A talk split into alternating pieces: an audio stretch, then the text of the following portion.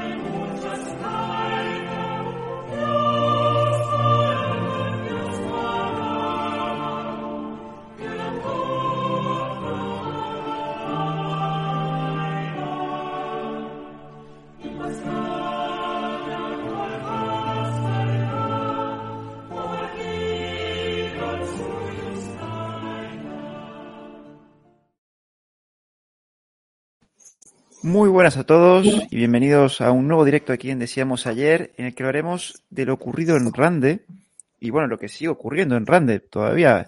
Y para ello eh, tenemos a Fabio, delegado hispánico, ya un habitual aquí en el canal. Muy Eh, buenas. ¿Qué tal, Fabio? ¿Cómo, cómo estás? Pues aquí eh, preparado para bucear, porque hoy no vamos a poner hasta arriba de agua, ¿eh? O sea que va a ser un tema bastante apasionante y, vamos a tener que tirar de, buenos equipos de, de buzo, ¿eh? Ya, ya lo aviso. Antes de empezar a dar paso, bueno, agradecer eh, el primer superchat de la noche, eh, incluso antes de empezar, de 231 de 300, que acá nos deja su granito de arena. Muchísimas gracias, siempre se agradece. Y Fabio, yo creo que antes de meternos directamente el equipo de buceo y mandarnos a- al mar, un poco eh, ponernos en contexto. ¿Qué, qué ocurrió en Rande? ¿En qué época nos encontramos? Pues eh, nos encontramos en un momento mm, muy, muy crítico, por no decir el más crítico, porque, claro, hablamos de, hablamos de que justamente es una batalla que, que, mm, que tiene lugar eh, en el momento en el que Felipe V acaba de acceder al trono eh, español. Acaba de fallecer Carlos II, último de los Habsburgo, y, bueno, se ha liado la mundial, está todo, toda Europa partida en dos, literalmente, con dos facciones mm, que intentan legitimarse eh, en función de los diferentes intereses que, dinásticos que hay, en, las, eh, en las ligas familiares. Y, bueno, pues eh, justamente la, la, batalla tiene lugar porque hay una flota, una inmensa flota de galeones que viene de, de Nueva España, de ultramar, y evidentemente pues eh, hay muchos intereses que convergen en, en, ese, en ese punto y en esa flota, ¿no? ¿Por qué? ¿Por qué digo esto? Pues básicamente por, porque mira, eh, Felipe V, ¿para qué quería el dinero? Pues para financiar la guerra de sucesión. ¿Los ingleses para qué lo querían? Pues para ellos, para joder a España, básicamente, ¿no? que venían haciendo de toda la vida. Y, y, y, Francia, ¿Francia para qué lo quería? Bueno, Francia también un poco mirando en función de, de, quien, de quien se acababa de colocar aquí en España, ¿no? Que era, era el nieto de Luis XIV, Felipe V, ¿no? Entonces, digamos que, bueno, y por supuesto España. Eh, eh, Felipe V no solamente quiere, quiere financiar lo que es la guerra, sino también sanear un poco las arcas de, de, de, la hacienda nacional. Porque, evidentemente, en un contexto tan delicado como ese, en el que estamos, en el que estamos eh, sumidos, en un contexto bélico, hombre, haciendo cálculos, Felipe sabía que, daba, para las dos cosas, daba para financiar la guerra y daba para sanear la hacienda, siempre y cuando los ingleses no metieran mano. Ahora vamos a ver que los ingleses, bueno, algo, algo de mano sí metieron, ¿no? Bueno, seguramente exagerado por la propaganda, que según ellos habrán cogido todo, pero seguro que es un poco menos. Claro, ¿Se sabe qué traía esta flota? ¿Cuánto traía? ¿Qué ¿De qué cantidad estábamos hablando? Eh, ah, vamos a ver, hay, hay fuentes que divergen, divergen, muchísimo. O sea, yo tengo, uh -huh. yo tengo libros, bueno, lo puedo enseñar de hecho. Aquí está. Los Galeones de Vigo. Este es uno de los, este lo escribió Yago Avilleira Crespo, que es uno de los más completos que hay. Y, y la verdad es que eh, hay diferentes documentos del, consulado, del archivo de Indias, eh, Sevilla, de, de, de lo que salió de México y de, y los diferentes eh, de, los, de los diferentes mercados eh, ultramar de ultramar no el tema está en que hay un problema hay un problema importante aquí y es que eh, para la época en la que estamos ahora mismo contextualizando la batalla de Rande, había tantísimo contrabando, se cifra en más de un 60% del contrabando que venía en las flotas de Indias, que es muy difícil contabilizar lo que realmente había o no había en las bodegas de los galeones. Es muy difícil. Pero bueno, para que tengas, para que os hagáis una idea a todos, yo tengo aquí apuntado de uno de los últimos investigaciones que se hizo en el 2005, que al cambio en euros se podría haber traído de Nueva España un botín equivalente a 50.000 millones de euros. Ojo, ¿eh? Ojo. Ah, una Casi- bueno, eso, nada, eso es una, una pelusa. Eso no, ¿qué, qué, qué compras hoy en día con eso? Nada, nada. Nada, nada, nada, nada, nada. Así normal que todos estuvieran expectantes a la llegada de la flota. Entonces, pero según tengo Claro. entendido, que, claro, que la flota llegó a la ría, Mm. ¿no? Llegó sin ni- ningún problema y la batalla se va a producir en la ría, ¿no? Sí, vam- vamos a ver. Ellos, ellos salen de, ellos salen de Veracruz en, en 1702. Eh, bueno, es importante decir que ellos habían llegado a América en 1699. Pero, pero es que cuando están allí, cuando llegan a América, se dan cuenta de que la anterior flota de Indias es que está ahí todavía. Es que no, no, no ha vuelto a España. O sea que hay un, por eso, por eso tiene tanta demora. Y por eso van tan cargados. ¿Sabes? Ah, ese, Claro, ese es que- no lo conocía, ese detalle no lo conocía. Claro, es que eh, la, esta flota de Nueva España que vuelve en 1702, cuando, cuando llega tres años antes, eh, claro, se, se topa con la anterior, que no ha salido de ahí, y dicen, bueno, ¿y ahora qué hacemos? Pues básicamente esperar.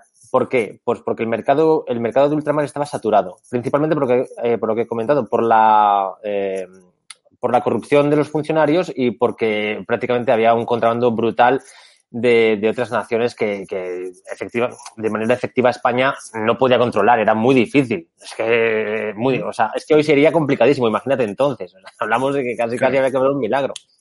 Entonces, también había noticias de que, bueno, la muerte de, del último Habsburgo iba a ser inminente y que eso podía propiciar, como, en fin, así pasó, eh, un contexto bélico mm, de, gran, de gran envergadura. Entonces, la, la flota eh, decide esperar, decide esperar por si acaso y parte en 1702.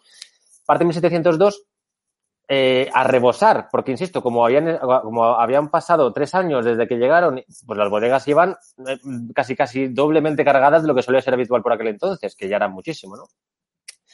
Eh, claro, lo que tú me has comentado ahora mismo, ¿no? Lo que has preguntado, Adrián.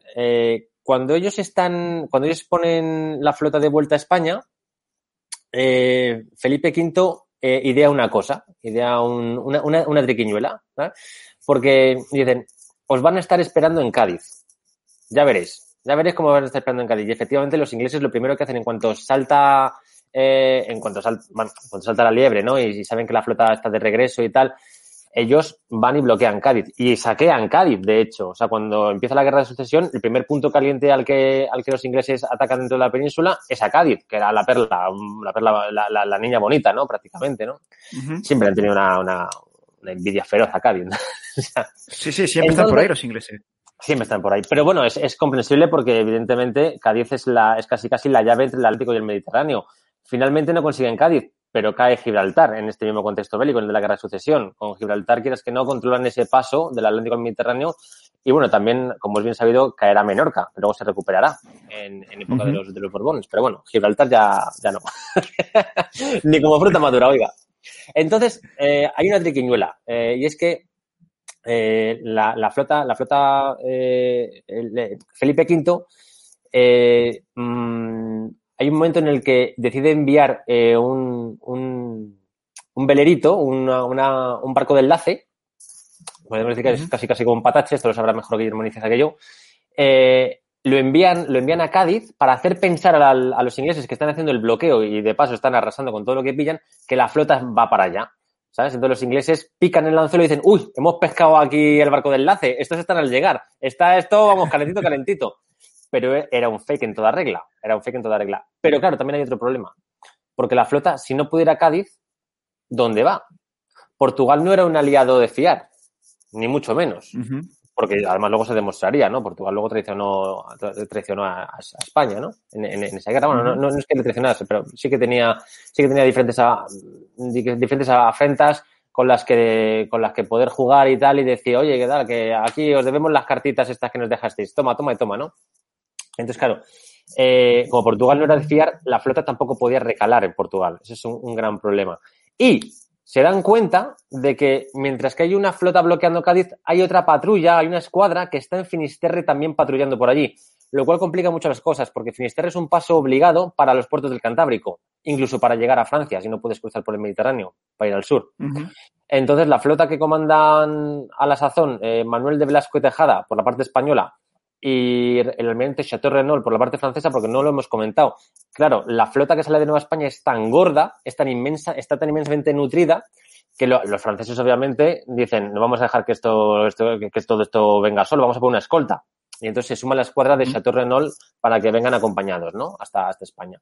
Pero daba igual. El caso es que teniendo los ingleses en Cádiz haciendo un bloqueo y teniendo una escuadra patrullando por Finisterre, ni puedes pasar a Cádiz y por ende el Mediterráneo, ni puedes pasar por Finisterre a los puertos del Cantábrico. En este caso, los, los eh, el de Santander o los vascos, ¿no?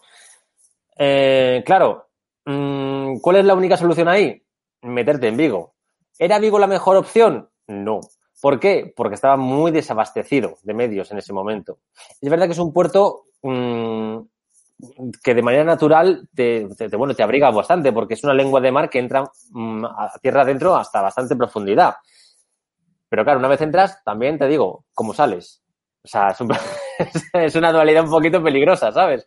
Claro, Sí, sí, sí, sí. eh, eso, eso es lo que, eso es lo que pasa, ¿no? Entonces, bueno, eh, la flota se resguarda, se resguarda en Vigo y aquí es donde entramos ya en los eh, un poco en, en esta, en esta dualidad entre el mito, la leyenda y la realidad también. Eh, en principio, en principio, si, si tú miras los archivos, eh, figura como que la flota de, por lo menos, mm, y digo bien, la parte estrictamente eh, legal que llevaban los barcos fue descargada. En principio fue descargada. Luego veríamos a ver la parte que estaba un poquito metida ya de extranjes, o sea, lo que era un poco la, la mercadería de contrabando, que es ahí donde estaba el gran pastizar, por otra parte. O sea, había mucho más dinero no declarado que declarado. De hecho, a Felipe V en principio, eh, Felipe V en principio, mm, casi casi, entre comillas, todo esto, agradece el bloqueo de los ingleses a Cádiz, porque Felipe V no, no quería que la flota recalara en Cádiz. ¿Por qué? Porque sabía que allí había también muchísima corrupción por aquel entonces. Entonces, igual que Sevilla, lo pasaba Sevilla, o sea, lo que eran los puertos de Indias se habían degenerado muchísimo en aquel momento, ¿no? Entonces, Felipe V lo que quiere es que eh, la flota recale en pasajes, en, en País Vasco. ¿Cuál es el problema? Que no podía ir a pasajes porque, como hemos dicho, había una escuadra patrullando Finisterre. No se podía cruzar ese arco para, ir a los puertos del norte. Entonces, eh, claro, en Vigo, por lo menos, insisto, seguro, segurísimo, la parte que venía declarada por los funcionarios de Indias se descargó. O sea, se sabe perfectamente que el príncipe de Barbanzón, que era el capitán general de Galicia, cuando se entera de que la flota ya va a recalar en Vigo y tal, lo primero que hace es, eh, pedir- bueno, pide un permiso a la corte ¿no? y se conserva una, serie de actas en donde eh, eh, está por escrito el numerario de carros, de vehículos tirados por bueyes que se encargaron de llevar de Tui a Pontevedra, de Pontevedra a Padrón, de Padrón a Santiago y de Santiago a Segovia, eh, todo el oro, en principio legal, eh, bueno, el oro y la plata eh, legal que había salido de Veracruz. Eh, y según tengo yo aquí apuntado, y esto es verdad que más o menos aquí las fuentes no, no, no tienen divergencia ninguna, fueron 1.500 carros los que llegaron a Segovia, al Alcázar de Segovia, para descargar eh, la plata. 1.500 carros a la sazón con cuatro cajones de plata cada uno, que es una barbaridad. ¿eh? Sí, sí. Entendemos. Sí, Impresionante. sí, eso es una- impresionante, impresionante. Eh, se habrían descargado al cambio, al cambio en euros, eh, se habrían descargado unos 8.500 millones de euros de manera legal al cambio. No está No sé. mal, no está mal. No está mal, no- nada mal. Nada mal. Claro, pero si una guerra te viene bien. Joder, de sobra, yo creo, ¿eh? De sobra. Por- por- vamos, yo creo que incluso ahora a Putin le vendría de lujo para financiar la campaña en Crimea y toda esta historia en Ucrania y tal, o sea que fenomenal, ¿no? Bien, entonces, eh, bueno, eh, evidentemente eh, los, los ingleses, los que estaban abajo en Cádiz, eh, ¿qué pasa? Que al final no consiguen doblegar la ciudad, como les ha pasado siempre. No pueden con Cádiz y se dedican un poco a la rapiña, al saqueo, a la quema de lo que van encontrando por el camino un poco, pero lo que es la toma oficial de la ciudad no lo consiguen.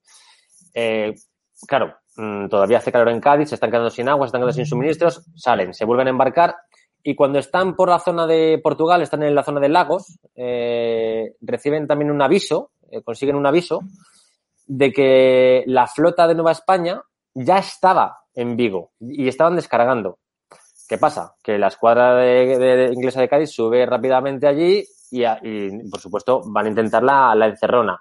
Evidentemente, también los españoles se enteran, por supuesto, eh, de que han capturado barcos de enlace y que los ingleses están de camino. Por lo tanto, se dan todavía más prisa en descargar lo que, lo que llevaban las bodegas de la flota, evidentemente. O sea, si ya lo estaban haciendo a toda prisa, porque evidentemente mm, la, la situación era bastante compleja, pues imagínate si encima te llega, te llega el aviso de que los ingleses están subiendo un mar de velas para Vigo porque te lo quieren rapiñar. O sea, im- imposible, ¿no? Hasta ahí, hasta ahí tenemos claro que por lo menos, por lo menos, por lo menos, la parte declarada de los eh, de, de la corona, lo que era en principio el quinto real famoso, se descargó. Luego veremos mm, de dónde viene el famoso mito y la leyenda de, de Rande, ¿no? Hasta ahora, bien, Ujú. yo creo, ¿no? Hasta ahora tenemos todo claro.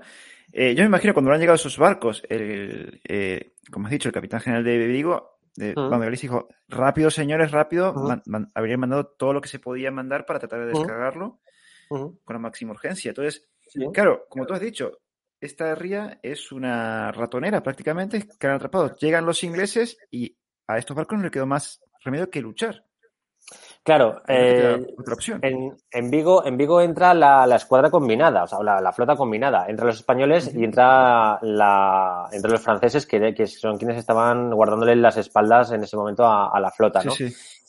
Eh, entonces, claro, hay una, hay una inmensa formación de naves metido al final de la, de la, de la ría. Hay que, hay que, yo me gustaría que la gente tuviese un mapa a mano para entender un poco cómo, cómo es la geografía de, de la ría de Vigo, para que vean lo profunda que es la lengua de mar y mm, cómo empieza y dónde acaba, que acaba eh, en la ensenada de San Simón, ¿no? Por- así decirlo. Bueno, pues antes de llegar a la- a la ensenada de San Simón, que es el final o el fondo de la ría, eh, está el estrecho de Rande, donde hoy hay un puente por donde pasa la AP9, magnífica autovía. Bien. Y, antes, pues está la, embocadura con el puerto y sales hacia mar abierto con las Islas Cíes y tal, ¿no? Eh, pues entre el estrecho de Rande y la ensenada de San Simón, que es el fondo de la ría, se forman las defensas. ¿Por qué? Pues porque evidentemente, como hemos dicho, los españoles y los franceses saben que los ingleses van a entrar y, y se va a plantar, van a plantar en batalla, evidentemente, quieren rapiñar lo que sea posible, ¿no? ¿Cuál es la estrategia? Más o menos. Como hemos dicho al principio, eh, el príncipe de Barbanzón, el capitán general de Galicia, eh, dice, hombre, por poder entrar podéis entrar aquí en Vigo, pero no es el mejor puerto porque estamos desabastecidos de medios, estamos sin armamento, sin artillería y demás. Bueno, eh, a ambos lados de, de donde hoy está el puente de Rande había dos castillos. Eh, El propiamente de Rande y otro que estaba eh, cerca de, bueno, en lo que es la, la geografía de Moaña, básicamente, ¿no? El área de Moaña. Eh, los franceses lo que hacen, como los barcos españoles llevaban menos artillería, eh, es descargar sus eh, descargar lo que pueden de los suyos, evidentemente. Eran, la verdad es que era una escuadra bastante generosa de medios, no sé, eran, en su mayoría eran dos y tres, dos y tres puentes por aquel entonces, o sea, bastante, barcos bastante imponentes Sí, sí, sí, sí. y descargan, descargan parte de la artillería para precisamente eh, mm, pues artillar lo- los dos fuertes, ¿no? El de los que, los que están a ambos lados de la ría y proteger un poco en caso de que viniesen los, los ingleses, ¿no? Eh, aún así, ¿qué se hace? O sea, no solamente, bueno, esto recordará un poco a esto recordará un poco a lo de, a lo de Galvez en, Florida, en la toma de Pensacola. Galvez, cuando rompe el cerco inglés, es porque hay dos fuertes, uno a cada lado, y Galvez entra con el Galveston y rompe el bloqueo. Pues esto es igual, o sea, dos fuertes, uno a cada lado de la, de la ría, y a ver si, a ver si pasas o no pasas, ¿no? Vamos a ver, ¿no? Entonces, eh, se, se artillan los dos fuertes, y lo que hacen los franceses y los españoles también es justamente en el, en el estrecho de Rande, en la parte estrecha de la ría, hacen una, eh, un bloqueo, un bloqueo a base de anclas, troncos, cadenas, todo lo que encuentran, ¿no? Para intentar, eh, claro, para todo lo que pillan, para intentar que los barcos eh, enemigos no pasen, se queden allí atascados un poco, ¿no? Funcionará un poco, esto funcionará un poco a medias, funcionará al principio y luego casi que no. Pero bueno, eh, la- el- el- es lo, que- lo que se puede hacer. O sea, otra cosa, como que tampoco, ¿no? Eh. Pues evidentemente los ingleses asoman velas, suben allí, eh, ven lo que se está cocinando y van a muerte, obviamente, ¿no? Hay que decir que la flota inglesa es también una combinada, es anglo-holandesa. O sea, que es que, claro, imagínate el, el nivel de batalla de lo que estamos hablando. O sea, franco-española al fondo en San Simón Y a la entrada de la ría, anglo, anglo-holandeses a, a, saco, ¿no? Ahí con el cuchillo entre los dientes diciendo, vais a flipar aquí, la vamos a liar pardísima. Hombre, aparte sabiendo el botín que hay ahí, habrán ido, vamos, eh, caninos para tratar de, vamos, tenían que pillarla seguro. Iban, iban a saco ingleses y holandeses, me imagino. Sí, sí, sí. De, de hecho, eh, fíjate, tengo aquí que el lunes 23 eh, al alba eh, comienza, comienza la batalla, básicamente, ¿no? Uh -huh. Eh, y los ingleses lo que hacen, eh, justamente antes de que salga el sol, es desembarcar en, lanchas eh, a lo, más ganado de, su infantería, básicamente. ¿Para qué? Pues para intentar desbaratar primero lo que los españoles y los franceses han artillado en, los, en ambos fuertes, en el, de, en el de Rande y en el de Moaña al otro lado, ¿no? Eh, más o menos funciona. Y digo más o menos ¿por qué? Pues porque los civiles, eh, los, los, aldeanos y tal, cuando ven que las milicias inglesas están ahí tan predispuestas y que es un cuerpo muy bien preparado y tal, la verdad es que huyen. Ahí no se queda ni el tato porque dicen, joder, aquí se va a liar una gordísima, vámonos, pero ya de aquí, ¿sabes? Y luego, efectivamente, después de que los ingleses tomen los fuertes y se hagan un poco con el control terrestre de, de la zona, pues evidentemente ya llegan los barcos, ¿no? Y tengo aquí, para que la gente un poco lo entienda, eh, el, el, primer barco que cruza la línea, el estrecho como tal, es el HMS, eh, HMS Torbay y el que queda atascado en la, en la barrera que habíamos, que habíamos comentado hace un momento de troncos, anclas, cadenas, algas, piedras, lo que hubiese por ahí, ¿sabes? todo, todo sí, sí, sí. El que queda atascado es el, es el Provincen, el, un, un, holandés, que luego veremos la que, la que, lo que monta el Provincen, ¿eh? que no te creas que se queda atascado y ya está. No, no, luego se tomarán buena venganza de lo que, de lo que ha, ha pasado allí. Bien, eh, y eh, detrás de la barrera que se había montado en el estrecho, la formación, la formación eh, hispano-francesa estaba formada en, en, forma de media luna, ¿vale? Y en el medio, podemos decir que de punta a punta de la media luna estaban, estaban lo, más grana, lo más granado, lo mejor de los buques franceses, o sea, los más artillados los más poderosos. En el medio de esa media luna, justamente en el eje central, los franceses habían dispuesto unos brulotes, o sea, unos barcos que, por supuesto, iban a, a prenderles fuego para que corriente a favor se, se fuesen frontalmente contra los eh, anglo-holandeses. Esto nos sonará por Armada Invencible, supongo, ¿no? Que los ingleses intentaron esa misma treta con los españoles en el, Canal de la Mancha. A ver, incendia esto, a ver si se van ya estos pesados, hostia. esta, esta, anécdota buena, ¿no? Y eh, hay una, y, aquí vamos a contar lo que sucede, y es que eh, eh, Francia, eh, justamente viendo que el HSMS, el, el Torbe inglés, ha, ha, conseguido traspasar la línea y que, y que el holandés está atascado, pero que es un buque muy poderoso y seguramente en un momento determinado pueda romper la, la, la barrera, eh, Francia envía el Favori contra el Torbay, contra el, el, barco inglés, este, el primero, el pionero en pasar la, la barrera, ¿no? y es que eh, al, al, brulote, como lo, como lo han incendiado, es un brulote, el barco francés es un brulote, eh, le explota la Santa Bárbara. O sea, imagínate, boom, ¿no? Explota la Santa Bárbara. Pero, Eso, pero, pero aires. Sí, sí, no, pero esto es curioso, esto es curioso, porque el Favori llevaba en las bodegas un inmenso cargamento de tabaco en polvo.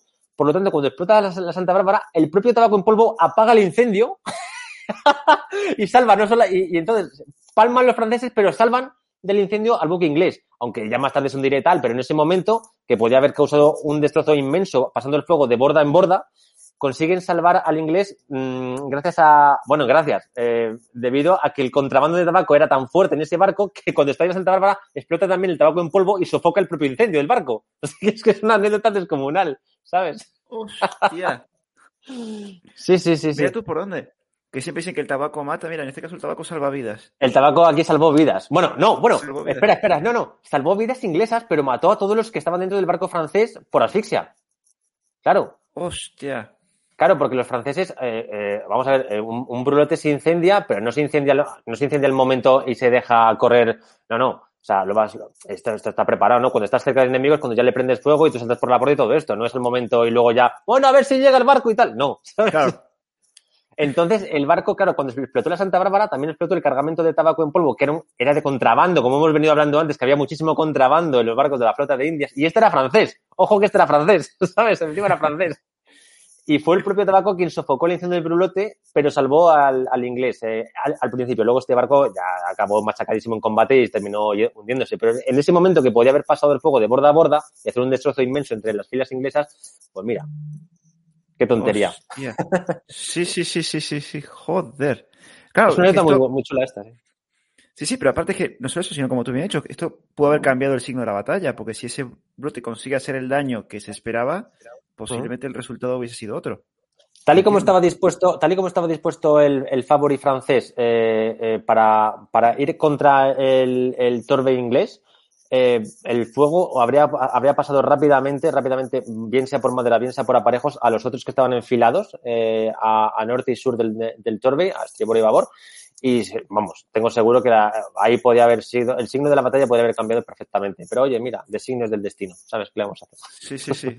No, para que sepa, contrabando malo, mira lo que pasa. Sí, sí, sí, y, y verás, verás, eh, luego, luego hablaremos, luego hablaremos, o, o bueno, si quieres vamos a, eh, ve, ve, preguntándome tú y vamos a, a, ahondando en lo que luego fue las, fueron las campañas de rescate y veremos lo que, lo que sucedió, ¿no? Sí, bueno, si quieres, terminamos con la batalla, uh -huh. a ver cómo termina la batalla sí. y ya pasamos directamente. Aunque sea un breve resumen. Entonces habíamos sí, quedado, la verdad, había quedado... Dime. La, la, verdad es que lo, eh, esta es la mejor anécdota que tiene la batalla y junto con la que vamos a contar ahora mismo. Y es que eh, retomamos con el barco holandés que se había quedado atascado en la barrera, ¿vale? Que era el, el Provincen. Eh, seguramente que, no sé si tú lo habrás visto, pero los que nos estén viendo seguramente que les suene la serie Black Sails, la de, la de los piratas que pasaron hace ya bastante tiempo por televisión y tal. Esa, esa serie tiene una secuencia muy recordada, si no es la mejor, es de las mejores, de un, de un barco español eh, al cual le calientan bastante y dispara por ambas bandas. el, el, barco, en la, eh, vamos a ver, eh, podría haber implosionado perfectamente, porque es que es, un estallido brutalísimo, ¿no? O sea, disparar todos los cañones de todas las bandas a la vez, a ambos lados, es brutal. Bueno, pues esto mismo fue lo que hizo el, el Provincen en Rande, básicamente. El que estaba atascado, el holandés que estaba atascado, que era un pedazo de, barco de, dos puentes.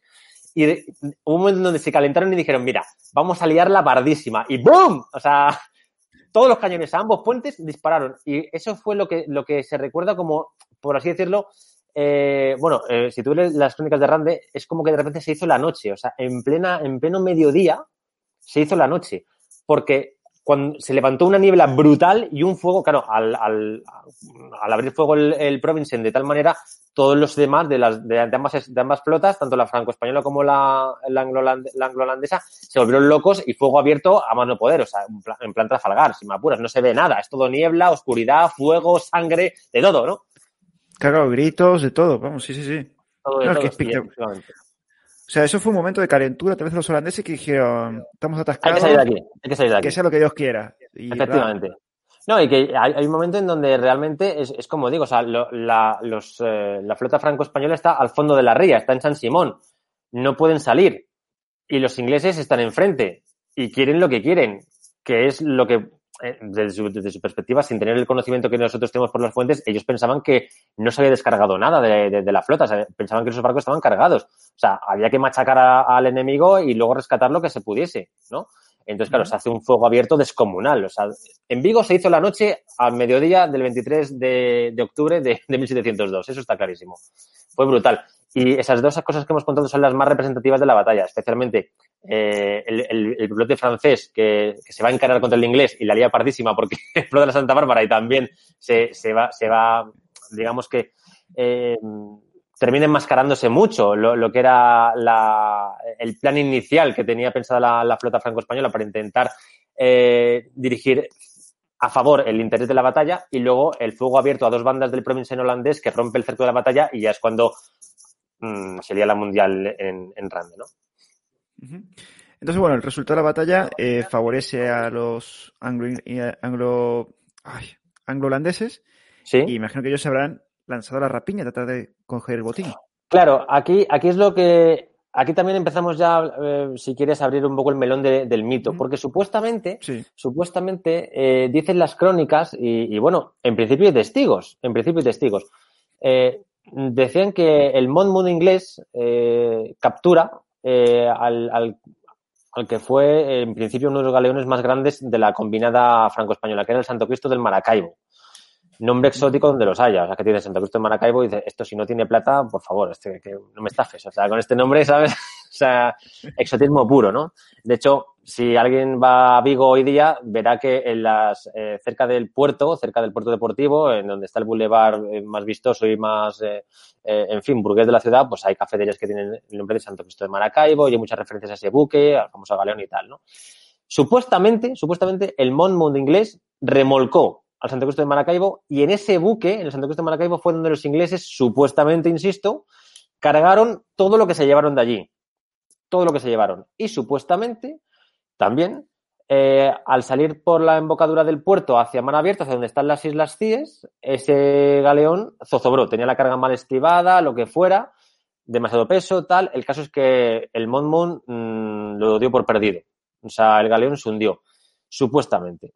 Ahora podemos hablar, si quieres, de eh, si verdaderamente fue el Santo Cristo del Maracaibo que estuvo en la batalla, fue un barco que estuvo en la batalla, o fue otro galeón de los de gran porte y gran tonelaje, o sea, un arqueo muy similar al Santo Cristo del Maracaibo, que fue el Nuestra Señora del Rosario, que casi que va a ser ese, casi que va a ser ese. Claro, que yo escucho esa versión, eh, hmm. la segunda que has comentado. Esa, vamos, es que esta misma mañana, cuando estuve un poco viendo un poco lo ocurrido en Rande, yo uh -huh. escuché esa segunda versión como que es la más cercana a la realidad, la que se, parece que sí que es la, la real. Es que eh, en, una de las, en una de las campañas de, extracción de, de, de, Rande parece ser que uno de los explora, uno de los arqueólogos o cazatesoros, vamos a llamarlo también cazatesoros, que al final un poco era eh, son, la, mayoría de los que han pisado Rande ha sido cazatesoros de tomo y lomo, no, no, no tanto arqueólogos como tal. Queda muy bonito decir arqueología submarina, pero no, eh, son cazatesoros de tomo y lomo. Eh, y tú y yo también lo haríamos, Adrián, ¿para qué nos vamos a negar? Vamos ahí con el buscador de metales y, y, oye, ¿sabes? Viene un real de a 8.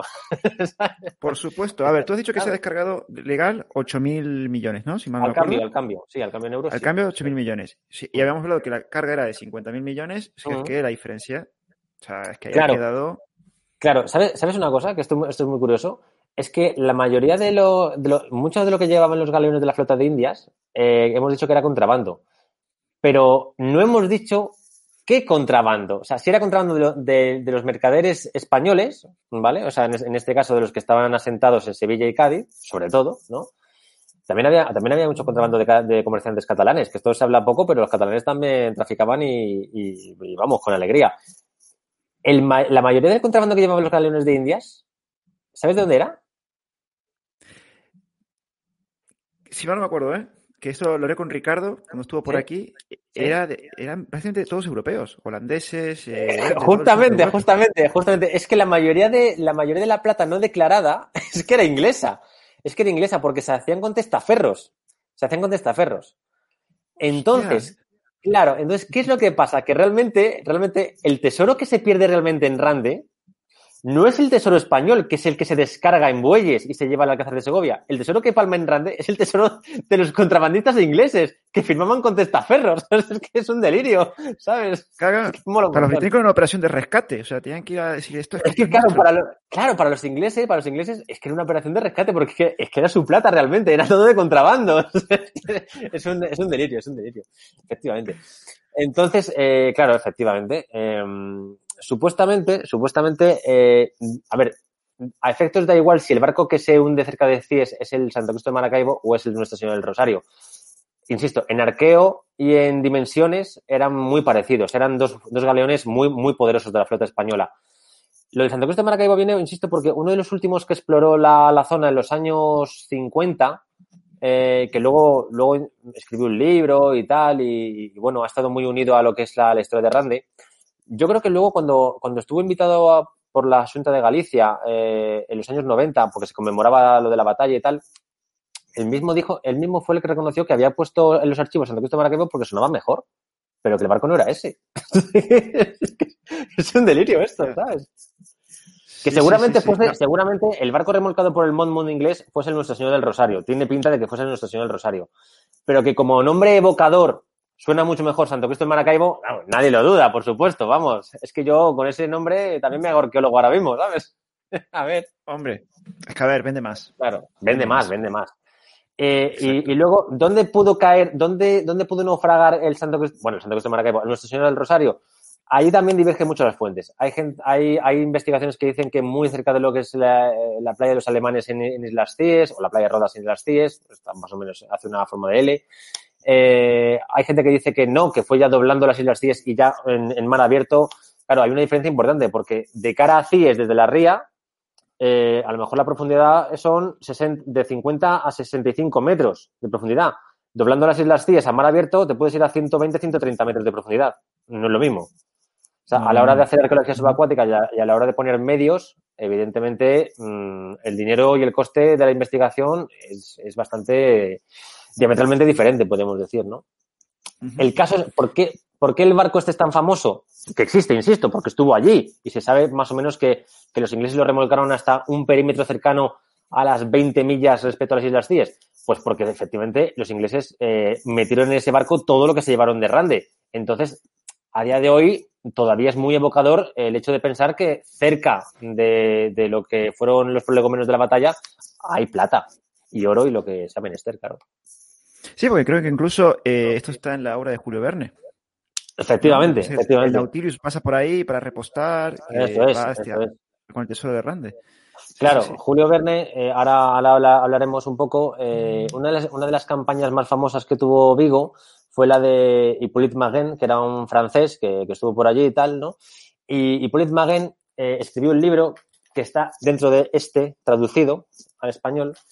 Y, este libro fue el que luego también inspiró a Julio Verne por uno de sus capítulos en 20.000 leguas de viaje submarino, en donde, bueno, el, el- Nautilus, eh, pues, ¿dó- ¿dónde, ¿dónde se va a abastecer el Nautilus? Pues en Rande, ¿por qué? Porque todo es oro y todo es plata allí, ¿sabes? Es que, qué, qué fiesta, oiga, ¿sabes?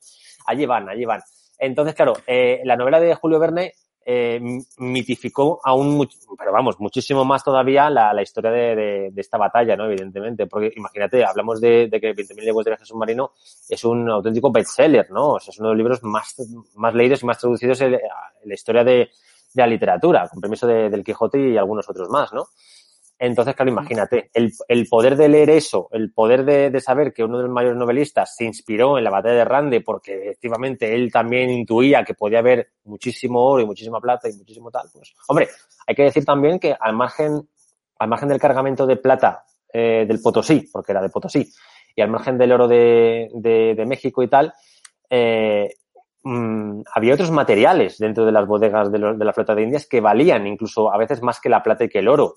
Eh, la grana cochinilla, con lo que se hacía el tinte famoso, eso eh, tuvo, eh, eso se, se utilizó como moneda de curso legal, inclusive en algunos momentos, como pasó con las especias. Al principio, en, en la época de Carlos V, la, la, la especia era una moneda de curso legal. Se podía pagar en especia, de hecho. ¿eh? Ahí viene el dicho. Entonces, claro, lo que pasa que, evidentemente, este tipo de materiales, los cueros, los tintes, las especias, eh, el- las diferentes maderas con las que también se, se, ven- se vendían y tal, o el azogue, que se vendía a precio, a un precio disparatadísimo y que era muy necesario. El azogue era muy necesario para hacer el, el, eh, la, la, la mezcla, ¿no? El, el, que era el mercurio, el azogue es mercurio y se usa para rebajar la cantidad de plata y poder acuñar moneda. Todo eso también se hundió en Rande. Lo que pasa es que son materiales que, en contacto con el agua, pues ya pierden su, su Sí, definición, su, su naturaleza Mm. como tal, se estropean. Entonces, bueno, pero con esto quiero decir que eh, los ingleses como tal no solamente buscaban eh, la plata y el oro, sino que buscaban estos, estos tipos eh, de, de elementos y de, y de objetos que venían también de Indias y, era- y tenían un- una proyección económica potentísima, ¿no? O sea, era increíble, efectivamente. Entonces, bueno, pasamos a, a las operaciones, vamos a sumergirnos Sí. ya, a empezar a ir a buscar ese tesoro. sí. Sí, bueno, ¿Cuándo fue el primer intento? Eh, pues al día siguiente. Al día siguiente de, al día siguiente de, de que se hundiese el famoso Maracaibo o el Rosario, ya había gente allí diciendo, bueno, bueno, bueno, bueno, bueno, bueno, lo que hay aquí en Vigo, oiga, esto es canela en rama, ¿sabes? Canelita en rama. Vamos a ver. Eh, evidentemente, los, los primeros interesados en, en explorar la zona de Vigo fueron los franceses, obviamente, ¿no? Primero, por una razón obvia, y es que también habían palmado la leche de barcos allí. O sea, eran interesados porque también dicen, oye, mira, que hemos palmado aquí media flota para proteger aquí el, tesoro español, ¿sabes? Entonces, bueno, eh, vamos a, lo, tengo por aquí apuntado.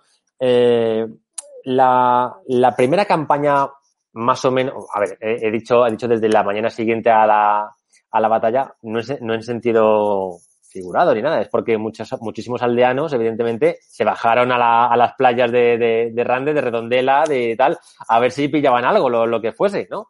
También podemos sí. hablar, claro, claro, no, no, también podemos hablar de una cosa muy curiosa. Eh, cuando hemos dicho antes que, que mmm, 1.500 carros, 1.500 vehículos de bueyes bajaron, bajaron la plata hasta Segovia, la, la plata legal, ¿no? La plata que venía eh, eh, bien reflejada en, en, los, en las actas de, de, de, de, los funcionarios y tal.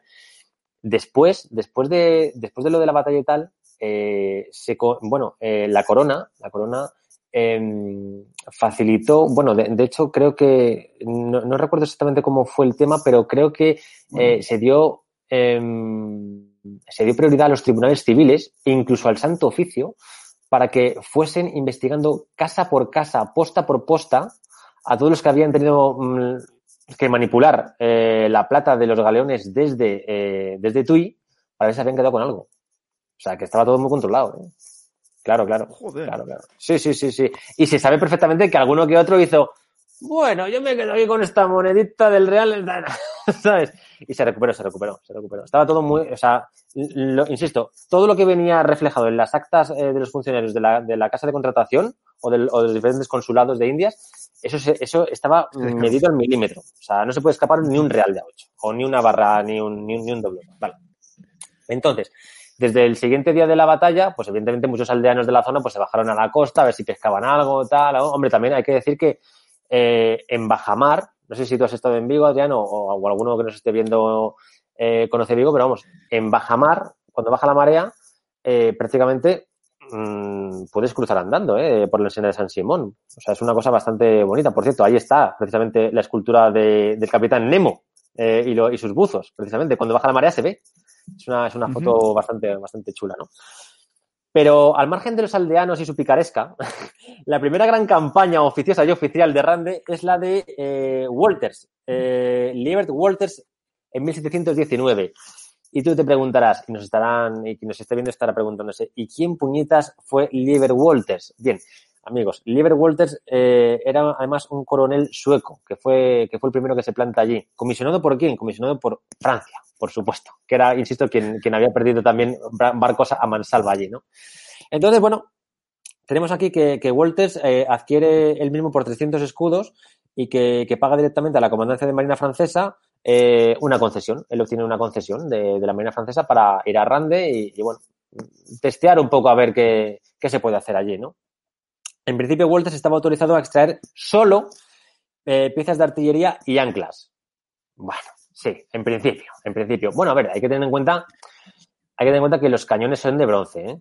Y el bronce, eh, el bronce no se queda afectado por el, por el agua, da igual, puede estar mil años bajo el agua y el bronce sigue igual.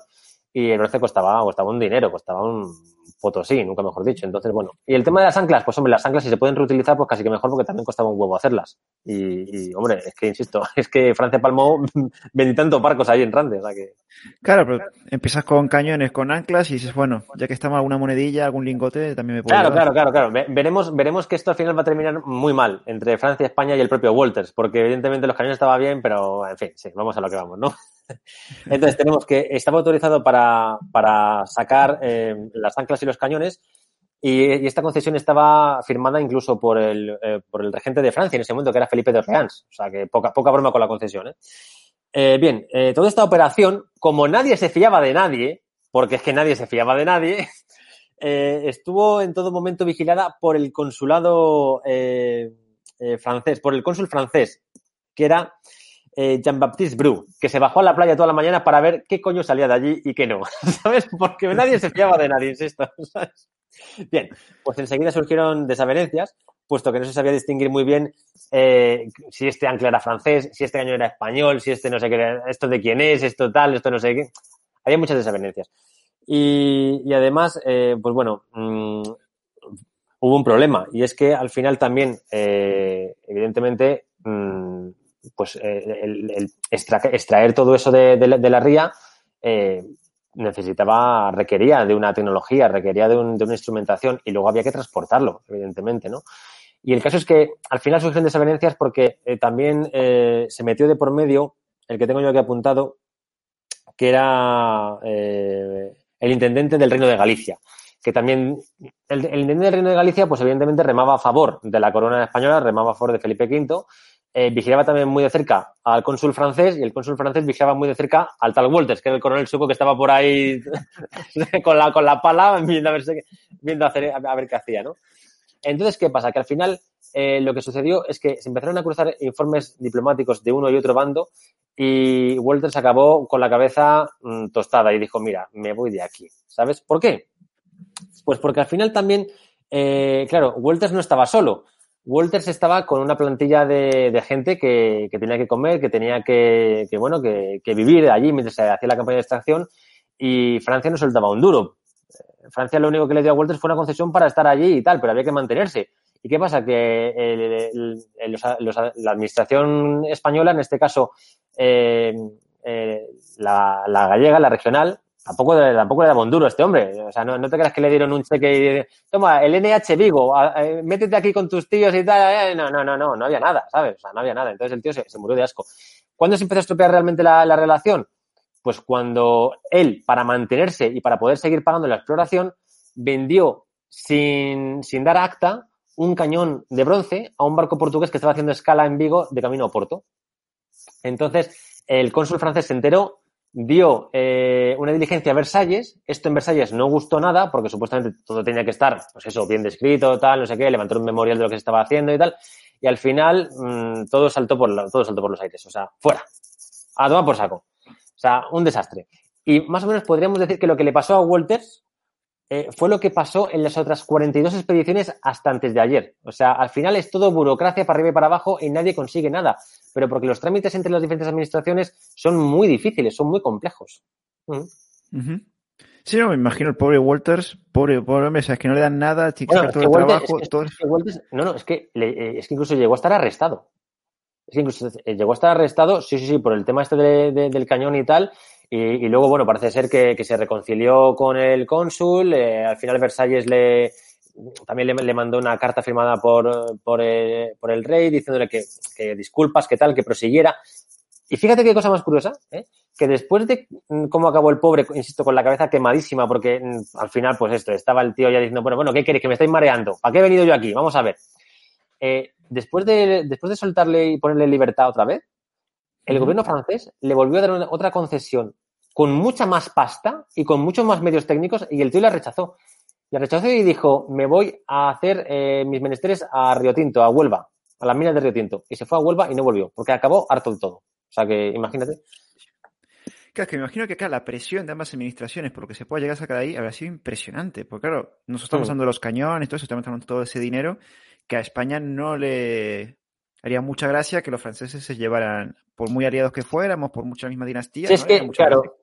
Si es que el principio, es, es, lo que hablamos, es que, claro, a, a, este buen hombre, al tal Walter, se le comisionó, pues eso, para, para sacar un poco el, el, grueso artillero que quedaba bajo las aguas, ¿no? Que eran los cañones de bronce y las anclas y, y bueno, lo que se pudiese sacar. Pero es que, insisto, eh, en los despachos se sabía que, evidentemente, no. O sea, lo que, lo que se buscaba era otra cosa y había una desconfianza brutal entre las diferentes administraciones, ¿no? Y además la española especialmente era muy, muy celosa de lo que se estuviese haciendo allí. Eh, entonces, por más que los Borbones estuviesen ya gobernando aquí con Felipe V, no había, no había buen rollo para sacar nada, nada en claro, ¿no? Y insisto, la, la, lo, lo, paradigmático del asunto y, y, realmente lo anecdótico y triste es que el, el Walters este acabó arrestado y aunque luego se le puso en libertad y el gobierno francés le restituyó eh, todas las potestades para estar ahí descubriendo lo que, lo que hubiera, Walters lo rechazó. O sea, se fue a Huelva. Se fue a Huelva a iniciar una vida nueva lejos de toda la. De, de, lejos del papeleo. Lejos de Francia, lejos de España y lejos de afuera. Dejarme en paz, ¿no? Y en Huelva se forró, por cierto, ¿eh? En, la Huelva, en, en las minas de Río Tinto de Huelva se forró el tío. O sea, y consiguió una hacienda bastante generosa. O sea, que al final ni grande ni hostia. No, no, no me alegro por el pobre Walters, macho. Pues imagino lo que tú dices. O sea, es que ahora he quedado con la cabeza así. Sí, sí, sí. Se metía en el agua para sacar algo entre sí. el francés y el español que estaban vigilando. Es que eso habrá sido terrible para el pobre terrible, hombre. Terrible, terrible, terrible. Y al final, insisto, que es que eh, a Walters básicamente se le, se le expide al principio una concesión, pero es que te tienes que mantener. Cuando vas allí tienes que alojarte tú, alojar a los, que, a los, a los operarios que están contigo, comer todos los días y tal. Y él esperaba, pues bueno, él esperaba unas ciertas atenciones, una cierta diferencia por parte de, de los corregidores de, de, de, Redondela, de Pontevedra, de tal, y no, no, no, no hubo nada. Entonces, claro, al final el tío es que te mueres de asco. Y, y súmale a esto que el tío estuvo, es que estuvo cerca de cuatro años ahí explorando, ¿eh? Cuatro años, cuatro años con cuatro inviernos muy duros, con humedades, con no sé qué, con no sé cuánto. Horrible, horrible, horrible. Sí, sí. Sí, sí, después sí, de sí, sí, pero esto pero esto no desanimó, esto no desanimó a los que vinieron después, ni mucho menos. Después tenemos la campaña de Goubert de 1728. Fíjate, estamos en 1728, o sea, está todo muy reciente.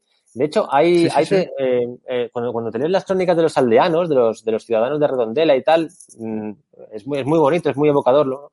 porque dicen que días después de la batalla, insisto, en la, en la zona última de, de, de, la ría, al fondo de la lengua de mar, donde está San Simón, claro, ya es poca profundidad y cuando, iba a jamar se puede caminar inclusive y se veían perfectamente los, los, los, los galeones, se veían perfectamente, lo, tanto los que estaban prácticamente con el casco eh, y, no, y no había lámina de agua sobre, sobre ellos en la obra, en la obra viva, eh, como otros en donde asomaban eh, los palos, los, los, aparejos y demás. O sea, que es una imagen bastante curiosa aquello. O sea, sí, sí. Bien, sí, pues sí, tenemos en el 28 tenemos a, a, otro, a otro genio, a, a, a Gurbert, que y dice, vaya y dice, por favor, o sea, por favor, Walter será un aficionado. Sueco tenía que ser. Escuchadme a mí, hombre, no tenéis ni puñetera idea de nada, hombre. Ahora voy Entonces, yo. Ahora voy yo, ahora voy yo, ¿no?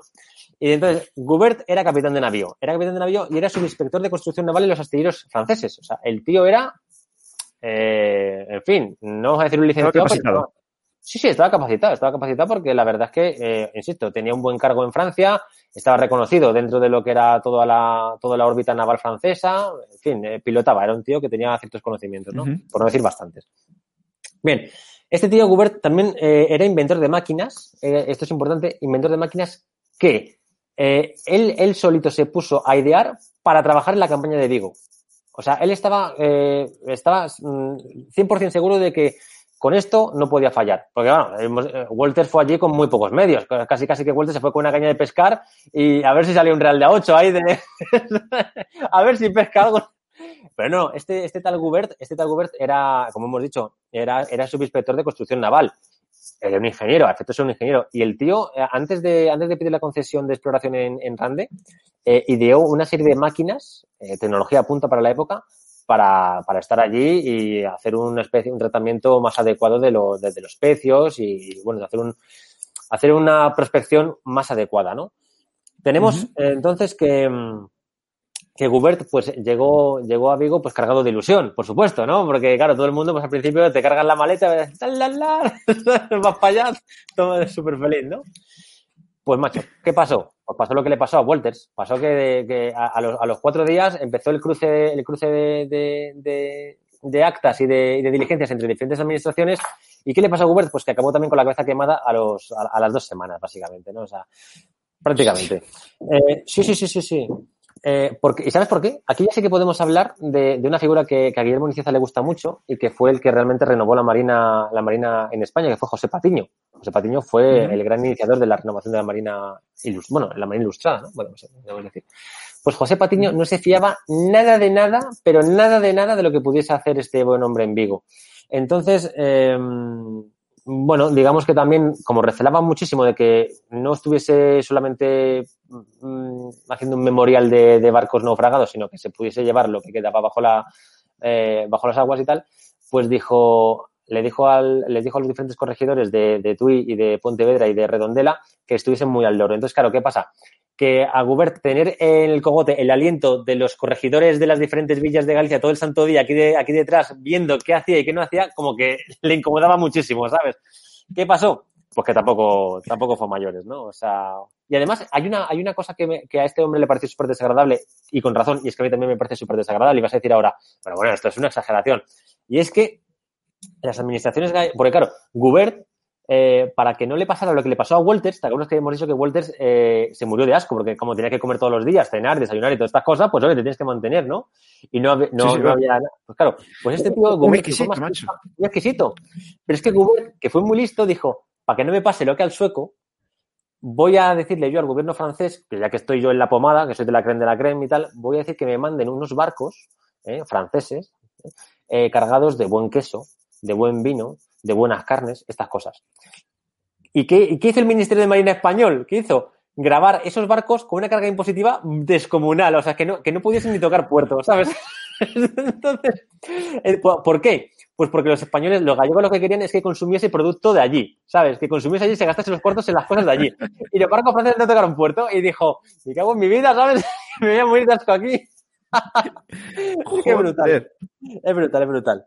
Claro, esto despertó, despertó una ira y un celo tremendo. Entonces al final el Gubert dijo, mira, si os den por saco, quedaros con vuestro oro y con vuestra plata y allí os los apañéis, fuera, ¿no? Y entonces ya llegamos, ya llegamos a la campaña de 1870-73, que es la de Hippolyte Maguen, que esta, esta, es la, esta es una chulada. Voy a explicar por qué. Eh, porque a Hippolyte Maguen eh, se le deben las primeras fotografías subacuáticas del mundo. No, no, no, del- no, no, este, este fue el primer, este fue un tío que también, como el Gubert anterior, eh, era, era prácticamente un, un Da Vinci. O sea, este tío inventaba máquinas, no sé qué, no sé cuántos, o sea, se ponía en su casa y decía, yo creo que si hago esto así ya sabe y le pongo una de tal, yo creo que con esto me puedo ir a Vigo y sacar los barcos. Vale, pues eh, era un genio, ¿no? Y en esta, en, en esta expedición arqueológica que hizo, eh, subacuática, se tomaron las primeras eh, tomas eh, que existen de fotografía bajo el agua. A nivel mundial, ¿eh? O sea, las primeras fotos de arqueología subacuática que existen en el mundo son las de esta expedición en Rande de 1780-1783, la de Hippolyte Maguen. Y es muy bonito porque hace muy... Sí, sí, sí, sí. Pero voy a contar una anécdota y de, y de hecho la, la- casi que la voy a leer porque no me quiero equivocar porque esto sí que es bonito. ¿eh? Tenemos Ujú. eh, eh, que mm, eh, en 2020, en 2020 fue adquirido el lote de fotografías que, que estamos comentando, porque este lote de fotografías eh, apareció eh, en, en el, en el desván de una, de una casa allí en, en Francia. No sé, al- alguien, los- alguien las, las tendría por herencia o vete tú por qué. Y el caso es que fue un periodista español, gallego, el que dio con ellas. Eh, y, las, y ahora se pueden contemplar muy, ahora se pueden contemplar en internet en abierto y la verdad es que invito a todo el mundo a que las pueda ver porque son, son muy, hombre, eh, pues para que le guste un poco todo el tema de, de, de Rande o el mar o las batallas y tal, o, o todo, todo ese romanticismo arqueológico del, del, del 18-19, eso es una cosa preciosa, ¿eh? es preciosa. Eh, tenemos que el lote fue hallado en 2020 y en principio fue adquirido por la administración de la ciudad de Angers, que está en la región del Loira. Eh, y de Angers era natural Ernst Bassin, que era un famoso ingeniero eh, francés que estuvo en la campaña de rescate con Hippolyte Maguen, efectivamente. Entonces, estas fotografías luego se perdieron, se perdieron en el tiempo, y en el Ujú. 2000, a- hace nada, eh, insisto, el año pasado las descubrió un periodista español y ahora eh, se pueden ver en. Bueno, de, de hecho, creo que el, el Museo del Mar de Galicia las va a publicar y va a hacer una exposición sobre, sobre Rande con todas estas fotografías que se descubrieron recientemente. O sea que me parece una, una maravilla esto, ¿eh? Es un, es un giro de los acontecimientos bastante, bastante peculiar. Sí, sí, sí, no, no, muy chulo. Estaba tratando de buscar a ver si las encontraba, pero vamos. Sí, pon, pon, si- pon fotografías, fotografías eh, Hippolyte Maguen, eh, H-I-P-P-O-L-Y-T-E y te saldrá realmente. No hace falta que pongas el apellido. A ver, aquí. Si las encuentro. Pero bueno, bueno, sigue, sigue. Mientras yo las voy buscando y si las encuentro, te las, pongo aquí, las comparto. Sí, bueno, se, me- ha olvidado comentar que también eh, eh, Ernst Bassin, el que hizo las fotografías junto a Hippolyte Maguen, el que estuvo en esta expedición, era íntimo, era amigo íntimo de Napoleón III y de Juan de Montijo. O sea, estaban muy bien relacionados también. Estaban dentro de, una, de la órbita cortesana del momento y estaban muy bien relacionados. O sea, había, había cierto, había cierto, cierto poder dentro de esta expedición, ¿no? Básicamente estaban, estaban muy bien protegidos por la corona francesa cuando, cuando llegaron allí. Bien. Eh, tenemos que de, de esta, de esta expedición eh, tenemos que, que lo más lo más representativo de la expedición de Hippolyte Maguen, además de hacerlas, además del, compendio de, de fotografías subacuáticas, es que como hemos dicho, este buen hombre era, eh, era un inventor, era un Da Vinci de, de- de la época. Entonces, eh, fue un amigo con una grandísima tecnología, con unas máquinas que hoy si las ves en, en Google o en, en cualquier libro que hable de la batalla de Rande, te sorprendes, porque realmente eh, es, una, es una tecnología muy avanzada y muy, muy, ¿cómo decirte? Esa, muy puntera, muy, bastante, bastante bien trabajada. Entonces, claro, eh, ¿descubrieron, ¿descubrieron algo en esta expedición? Sí. Aquí sí que se puede decir que sacaron plata. Sacaron plata. Por fin sacaron plata, efectivamente. Eh, sí, sacaron plata, efectivamente. Veo, ya era hora. Sí, sí, no, ya, ya, ya, ya era hora, ya era hora. Lo que pasa que no, nunca se ha sacado plata en las cantidades que eh, se esperaba. Eso es, eh, es un poco el amargor de las expediciones de Rande, ¿no? Que eh, cuando por fin sacas o extraes plata y oro, no lo extraes en las cantidades que tú tienes en mente, que dices tú, vamos a hacer aquí. La... No, son cantidades pequeñas. Aún así, dentro de lo. Vamos a ver, o sea, pequeño, que tú te encuentras tres, cuatro monedas de, de, de, esa, de un real de ocho de esos y te, te has pagado tres hipotecas, ¿sabes? Pero que en el momento, para lo que se entendía que podía haber de, bajo las aguas de, Vigo, no era tanto, no era tanto, ¿vale? Pero bueno, sí, plata, por supuesto que se encontró, evidentemente, sí, sí, sí. Hmm. Uh -huh. Entonces ya tenemos la primera que, bueno, consigue cierto éxito, consigue cierta sí. plata. Pero hasta ahora lo que me estoy curioso es que son todas expediciones francesas. ¿En España no aprendió ninguna? Eh, las expediciones españolas, eh, las expediciones españolas mmm, han llegado muy tarde, o sea, son a partir del 20. Las primeras expediciones, bueno, eh, a ver, hubo, hubo durante todo el siglo XVIII y XIX, las mayoría, la mayoría son francesas, evidentemente. Los barcos eran franceses, es, es- es obvio, y también inglesas. Inglesas también hubo unas cuantas, ¿eh? Lo que pasa que no tuvieron, no tuvieron ese ahínco, no tuvieron eh, tantísima trascendencia porque, a ver, las expediciones francesas es que estuvieron años ahí trabajando sobre, sobre el terreno. Las inglesas a lo mejor eran de, mira, voy allí un par de días y veo qué tal, me vuelvo a casa, porque tampoco estoy yo para perder el tiempo, que mi mujer me está esperando, ¿sabes? Déjame. Entonces, eso, las españolas a partir del siglo XX sí son mucho más recurrentes, porque además es, mm, ya, ya están patrocinadas por la, por la Junta de Galicia. Ade- Bueno, en el 2009, en el 2009 fue creo que la que hizo el propio Ministerio de Defensa. El Ministerio de Defensa también ha estado allí con, con, con- con radares y peinando el fondo y tal.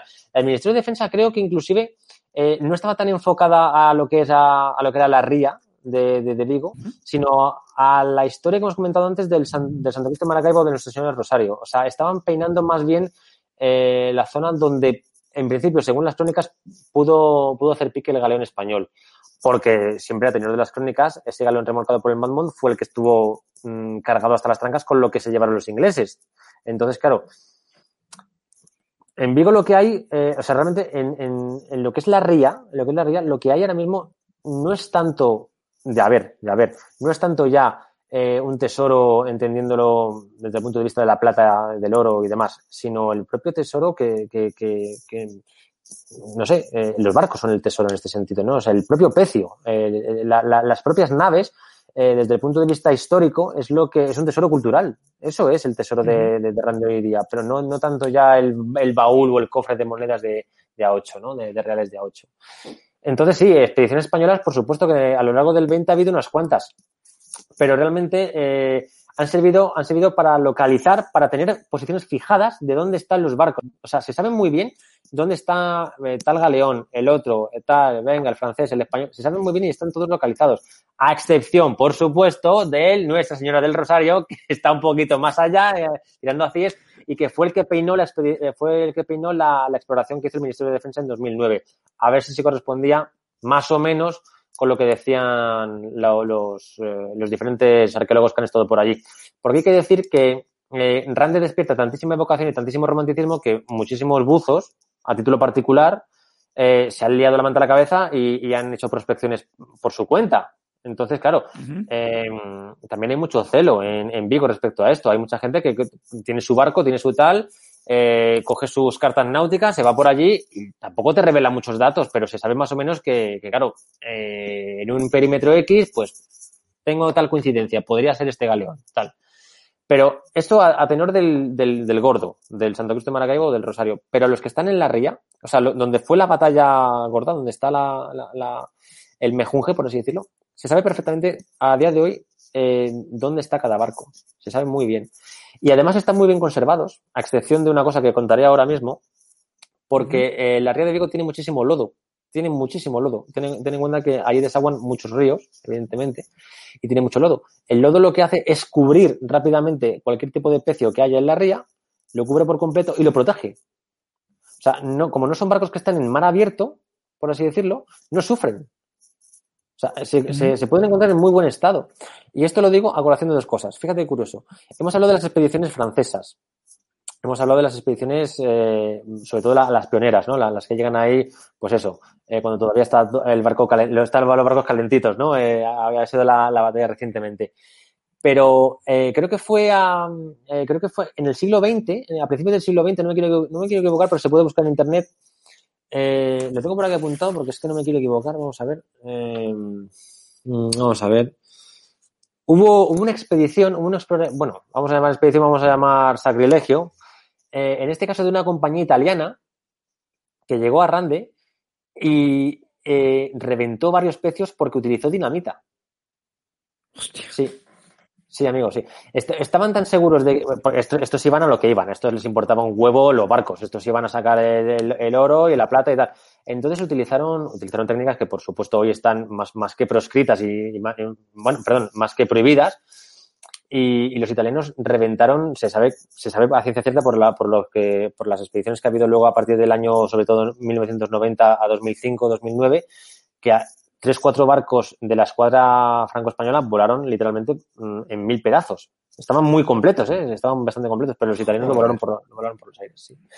Y luego ha habido, eh, tengo por aquí, en el 2005, antes de que se, antes de que se, metiera de por medio del Ministerio de Defensa, eh, hubo un consorcio ruso, ¿cómo están los rusos? Madre mía, están están en toda la pomada los rusos, madre mía. Sí, sí.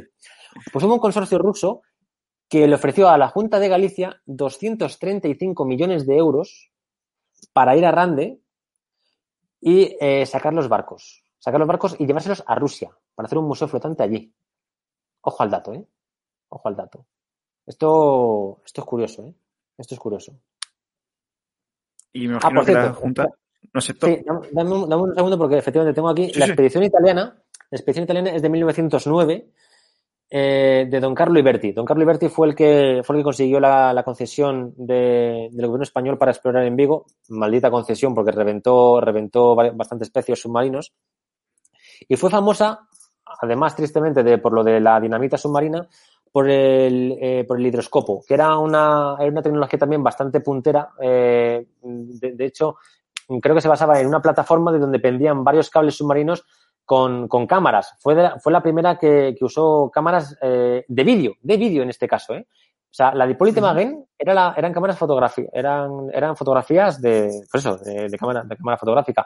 La expedición esta que estamos comentando, la de la dinamita, de, de, de, Carlo Iberti, fue la primera que utilizó cámara de vídeo subacuática, en 1909. O sea, este tío fue un pionero. Fue un cabrón también, porque, eh, Sí, ya sí, te digo, que un Una cosa no quita la otra.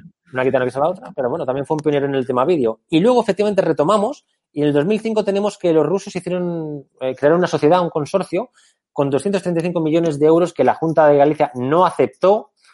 O sea, no hubo, no hubo expedición rusa a Rande, eh, porque se querían llevar los barcos a, allí a Rusia y exponerlos en un museo flotante, al estilo de cómo tienen los ingleses el, el, el Great Hardy de, de, de Enrique VIII, que lo tienen expuesto. Eh, o sea, es una cosa bastante que, que es, es- es poderosísima. Y aquí yo tengo, tengo que romper una lanza a favor de los rusos. Mira, si España va a dejar que se pudran los barcos, que se los lleven los rusos y por lo menos disfrutemos todos de ellos. ¿Por qué no? ¿No? Es que yo, yo pienso así, en ese sentido soy un tipo práctico, ¿no? Yo por lo menos que sí, que si se puede sacar, que se saquen. O sea, por lo menos para lo que tú dices, ¿no? Es un valor cultural que se puede apreciar. Los barcos, aparte, están tan bien conservados. Es, es un Hombre, mira, yo no, misma. yo no tengo la suerte, yo no tengo la- no he tenido la suerte de, de acercarme a, a Suecia a ver el, el Basa, ¿no? El, el famoso galeón Basa que lo tienen expuesto y, y se conserva prácticamente completo porque, bueno, naufragó prácticamente, bueno, a, a escaso milla, a- no, no, no sé si llegó a una milla del puerto, o sea, va- Creo que eh, fueron 5 o 10 minutos que pudo flotar, nada más. 5 o 10 minutos y tal. Y bueno, como el agua allí es de baja salinidad y tal, pues se ha conservado muy bien y está prácticamente intacto el barco. Es un disfrute. Me encantaría ir a verlo. Pero insisto, en Inglaterra tienen el, el Great Hardy de Enrique VIII, una, porción bastante generosa del centro del casco se puede ver prácticamente intacto. Eh, a mí me gustaría que en España se hicieran estas cosas, ya que las administraciones en España no quieren que, que vaya otro, lo saque y así lo disfrutamos todos. Quiero decir con esto que eh, podemos hablar en otro, en otro vídeo o aquí tocándolo un poco eh, de refilón, que ya que estamos hablando de, la batalla de Rande en Vigo, un poquito más arriba, en, en, Lugo, está el famoso galeón de Ribadeo, que fue un galeón de la Armada Invencible que, que regresó de batalla, se había construido en lo que hoy es Croacia. Esto es un- una, una, una locura de, en fin, de, de, historia. Y era, era uno de los galeones más grandes al servicio de Felipe II. Pues se hundió prácticamente en el mismísimo puerto de, de Ribadeo y sigue ahí y está intacto y no lo sacan. Se va a perder por, por, por, por, y por, por, no sé, por pereza de las administraciones. Qué- qué Y hablamos de que, pena. de que es un barco prácticamente completo del siglo XVI. Es que ya no estamos hablando, no, no, no estamos hablando de, de un vapor del XIX, no estamos hablando de, no, no, no, estamos hablando de que es uno de los pocos ejemplos de un galeón hecho en Croacia al servicio del Imperio Español que además combatió el Invencible y que está, que se puede sacar porque está prácticamente completo. O sea, es que ni siquiera es como lo del el Great Hardy de Enrique VIII, que es una porción del casco y tal. No, no, es que es como el Basa. Y no lo sacan. Entonces, bueno, una pena. Por eso digo que, eh, joder, pues que lleguen los rusos, que ofrezcan tal, y que, y que la Junta de Galicia diga, no, no, no, déjalos que, que se pudran allá. No, hombre, no. Si encima tienes la suerte, porque los rusos lo saben. Los rusos lo saben. Como hemos hablado de que están cubiertos por lodo, porque la ría de Vigo tiene lodo, ¿vale? Están, están muy bien conservados. O sea, lo que se puede sacar se puede limpiar y se puede exponer muy bien. Pero bueno, yo que sé, Sí, chico. sí, sí. Que no hay, que no hay narices, ¿sabes? No hay narices. Entonces sí, hemos hecho, yo creo que hemos hecho un repaso feliz por, por la batalla de Randy sí, y por sí, las diferentes expediciones que ha habido. La pena que acabamos así, o sea, acabamos con esto de que tenemos un galeón ahí que podemos sacar y esta flota que podemos sacar y no la sacamos. Mm. Eh, pero bueno. Sí, no, la verdad que ha sido muy curioso, una historia tremendamente curiosa. A mí no me quiero ni imaginar las tantas expediciones que habrá habido para sacar eso. Estaría llena de anécdotas, porque me imagino estos pobres hombres. Hay- bueno, hay una anécdota que no, hemos, comentado, hay una, anécdota- que no hemos comentado y que me parece también que va a gustar mucho. Eh, hemos comentado la, la segunda gran campaña, la de Gubert, ¿eh? la que hemos dicho que, que- que hemos comentado que, que José Patiño estaba también ahí un poco con la detrás de la oreja diciendo a ver qué va a coger este o qué no va a coger y tal. Pues eh, a- Gubert no solamente se desesperó por el hecho de que eh, sus barcos de transporte logístico, o sea, la comida, tuviese que pagar una carga impositiva para, para darles de comer allí en Galicia. No, no. Se cabreó porque, como Patiño no se fiaba de, de- de- de esta gente y tal, eh, de manera encubierta, de manera encubierta, el Ministerio de Marina español dio eh, una concesión a un comerciante de ahí de Vigo que se llamaba Antonio Rivero, que no tenía ningún medio más allá de su lancha de pescador y que este tío sí que consiguió sacar bastante plata. Y eso enardeció mucho la postura de Gubert, que dijo, o sea, espérate, no, no, no, sí, sí. Es que, a ver, como hemos dicho, Gubert sí que sacó, a ver, sacó cañones de bronce, sacó también, eh, hizo un memorial muy, muy bien definido y descriptivo de, lo- de los barcos franceses que estaban bajo, bajo la ría y tal, y sacó plata, y sacó oro. Eso es bien sabido. Pero en paralelo, en paralelo, Antonio Rivero, que insisto, era un pescador de la zona, tenía una concesión del Ministerio de Marina eh, eh, que le había dado Patiño, y este tío, sin más medios que su caña de pescar, sacó bastante más plata que él, que Gubert. Entonces eso, al final, vamos, o sea, creó una tensión. Sí, sí, sí, sí, sí. Sí, sí. Y ya te digo que, que, que a veces, fíjate, lo, lo más, lo más sencillo y lo más, y lo más estrambótico, ¿no? O sea, que te- hemos, hacemos un repaso y, y vemos que tenemos eh, campañas de extracción que vienen aquí con medios, con maquinaria, con no sé qué, con no sé cuántos, con, con cientos de miles de, de- de- de- O sea, vamos a ver, con dinero por. Y este tío va con su lancha y con su caña de pescar y dice, yo creo que hay, yo creo que ahí puede haber. Y tal, ¡pum! Pasta para acá, ¿sabes? Entonces, eso enardeció mucho la postura del gobierno francés que dijo, joder, ma- madre mía, o sea, so- solo, solo faltaba ya, vamos, aquí el típico aldeano con la boina me saca do- 12.000 reales de a 8 y yo que vengo aquí a Rande con, con, con toda la pasta y la buena voluntad del mundo, no. nah. En fin, cosas curiosas, Claro, eso- cosas curiosas. Eso te toca la moral. Pues mira, me, me gusta terminar con esa Sí, sí, anécdota así feliz. Ese aldeano que venció a, vamos, que venció a Gubert. Venció un titán, venció un titán. Sí, venció sí, un sí, titán, venció al gobierno francés realmente. Juan Antonio Rivero se llamaba, efectivamente. Sí, sí, sí. Totalmente. Creo que quedan dos preguntas, Fabio, en el chat que... Es que, perdóname, perdóname, es que Adrián lo tengo aquí apuntado. Es que eh, este, este buen hombre, Juan Antonio Rivero, con su lancha motor y su caña de pescar, sacó eh, 3.000 reales de a 8. 3.000 reales de a 8. Es que, Hostia. joder. Es Te dio para dar propina a Uber y todo. Toma. Sí. Joder, eh, sí, tómate, tómate un vino ya. ya.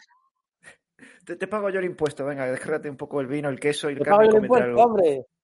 Seamos amigos, seamos amigos. Venga, pregunta. Eh, pregunta. Eh, SJS, eh, sí, en el momento de la descarga, cuando llegaron los barcos que empezaron a descargar el tesoro, lo que sabemos el tesoro Sí. legal y lo que se empezó a descargar, sí utilizaron la soldadesca también para la descarga. En la zona, si no, si lo sabes, no se utilizó. Bueno, también están preparando Las, las defensas, eh, claro. la- las tropas. Sí, Eh, vamos a ver, la- la- las tropas como tal, las tropas como tal se quedaron allí, se quedaron allí. O sea, ellos descargaron solamente, eh, o sea, ellos lo que hicieron fue sacar de la bodega del barco a la playa, prácticamente. Pero se quedaron allí. Eh, inmediatamente en la playa ya estaban los carros de bueyes, que eran, que eran los, los, los aldeanos, que luego hemos dicho que también tuvieron cierta picaresca, que se pudieron quedar con algo, pero que tanto el Santo Oficio como los tribunales civiles eh, hicieron luego inspecciones pormenorizadas de a ver cuánto falta, a ver qué tal, un balance de, de cuentas y tal. Pero la soldadesca, la tropa se quedó allí, en los mismos barcos. No, no, no, no, hizo nada más. Eh, una, una cosa curiosa de esto es que eh, el, por qué se pudo hacer luego, mediante Tribunal Civil y mediante Santo Oficio, un informe pormenorizado de por dónde habían pasado todos los carros, es porque los caminos de bueyes, los vehículos que bajaron hasta Segovia, utilizaron los caminos de la maragatería, que estos eran los que bajaban el pescado fresco hasta Madrid, o hasta Segovia, o hasta el interior de Castilla. Por eso se sabía muy bien dónde podían haber eh, hecho parada los diferentes carros de, de La Plata, en este caso. Ah, mira, mira, curioso, Ujú. curioso. Y nos pregunta Perú, Orgullo de España, eh, si sa- eh, sabemos cuántos barcos ingleses se hundieron en la batalla. Y que estén ahí, mejor que estén ahí en la ría. Eh, hasta, donde, hasta donde yo sé, Inglaterra perdió cerca de siete barcos. Siete barcos. En principio, ¿eh? No- no, eh, porque tengo apuntado que luego, claro, hubo muchísimos que quedaron maltrechos y no se sabe muy bien si algunos tuvieron que bajar a, a Portugal, que como hemos dicho era un feliz aliado de Inglaterra en ese momento, para, para repararlos, porque quedaron bastante, bastante maltrechos muchos. ¿no? Esto es lo mismo que pasa en Trafalgar, que se dice, no, si Inglaterra no perdió muchos barcos. Sí, sí, sí, perdió, perdió, perdió bastante. Lo que pasa que hay que dirimir luego eh, cuáles tuvieron que someterse a reparación, cuáles se hundieron poco después de camino a, a Gibraltar o, a- o camino a, a Portsmouth o Plymouth, en fin, sí. A ver, que Sebastián se está animando a ir a buscarlo. ¿Cu- ¿De cuánto se estima el tesoro actualmente de Rande? Habíamos dicho que se descargó 8.000 millones y quedan 40. El bueno, tesoro al cambio, al cambio actual eh, ronda los 50.000 millones de euros entre lo declarado y lo no declarado. Pues ya sabes, Sebastián, si tienes tiempo libre, te puedes ir un verano a Galicia, aparte de hacer turismo y conocer la- aquella tierra que es preciosa. Yo, lo tengo yo me voy a pendiente de buscar conocer. un, un detector de metales de estos, de, del de Caldón, donde lo vendan y me voy para allá. con la gama de buceo. se inicia la... ca- Hacemos un directo desde allí buscando el tesoro de Rande. No, la verdad es que es, es impresionante. Y tengo que, tengo que decir para terminar que, que, mm, hace. Yo a Vigo voy mucho, eh, por suerte, ¿no? Es, es casi mi, mi segunda ciudad. Y, y yo sí que conocía muy bien la, la zona de Redondela, la, la zona última, ¿no? Eh, la ensalada de San Simón y tal. Eh, pero me llevé un gran disgusto porque mm, eh, una de las últimas veces que estuve por allí eh, me dio por hacer el, viaje hasta el fondo de la ría desde, la embocadura del puerto en, en un ferry. Hay, hay barcos que, te llevan por ahí y te haces el tour, ¿no? Y vas viendo, pues bueno, Cangas, Moaña, toda la zona, los pueblecitos y tal, hasta el final, hasta San Simón. San Simón es una isla muy bonita que durante muchísimo tiempo eh, eh, fue utilizada como lazareto. Durante los años de la inmigración, cuando los españoles íbamos a Argentina y demás y los barcos volvían, la isla de San Simón era un lazareto para pasar las cuarentenas. O sea, se utilizaba para eso. Y también luego durante la guerra civil y después, pues parece ser que también fue ho- hospital de guerra y luego manicomio y tal. Bueno, el caso. Eh, los guías turísticos que nos llevaron hasta allí en barco mm, no dijeron prácticamente nada, de nada, de nada acerca de lo que había bajo nuestros pies, que es uno de los mayores tesoros acuáticos del mundo. Y se pasaron toda la santa mañana hablando de Franco para arriba y Franco para abajo. Digo, ¿queréis dejar ya el- el- el- a Franco en paz, por Dios? ¿Sabes? ¿Qué, qué, qué coñazo todo. Qué coñazo. Porque inclusive... Eso porque quieren esconder el secreto.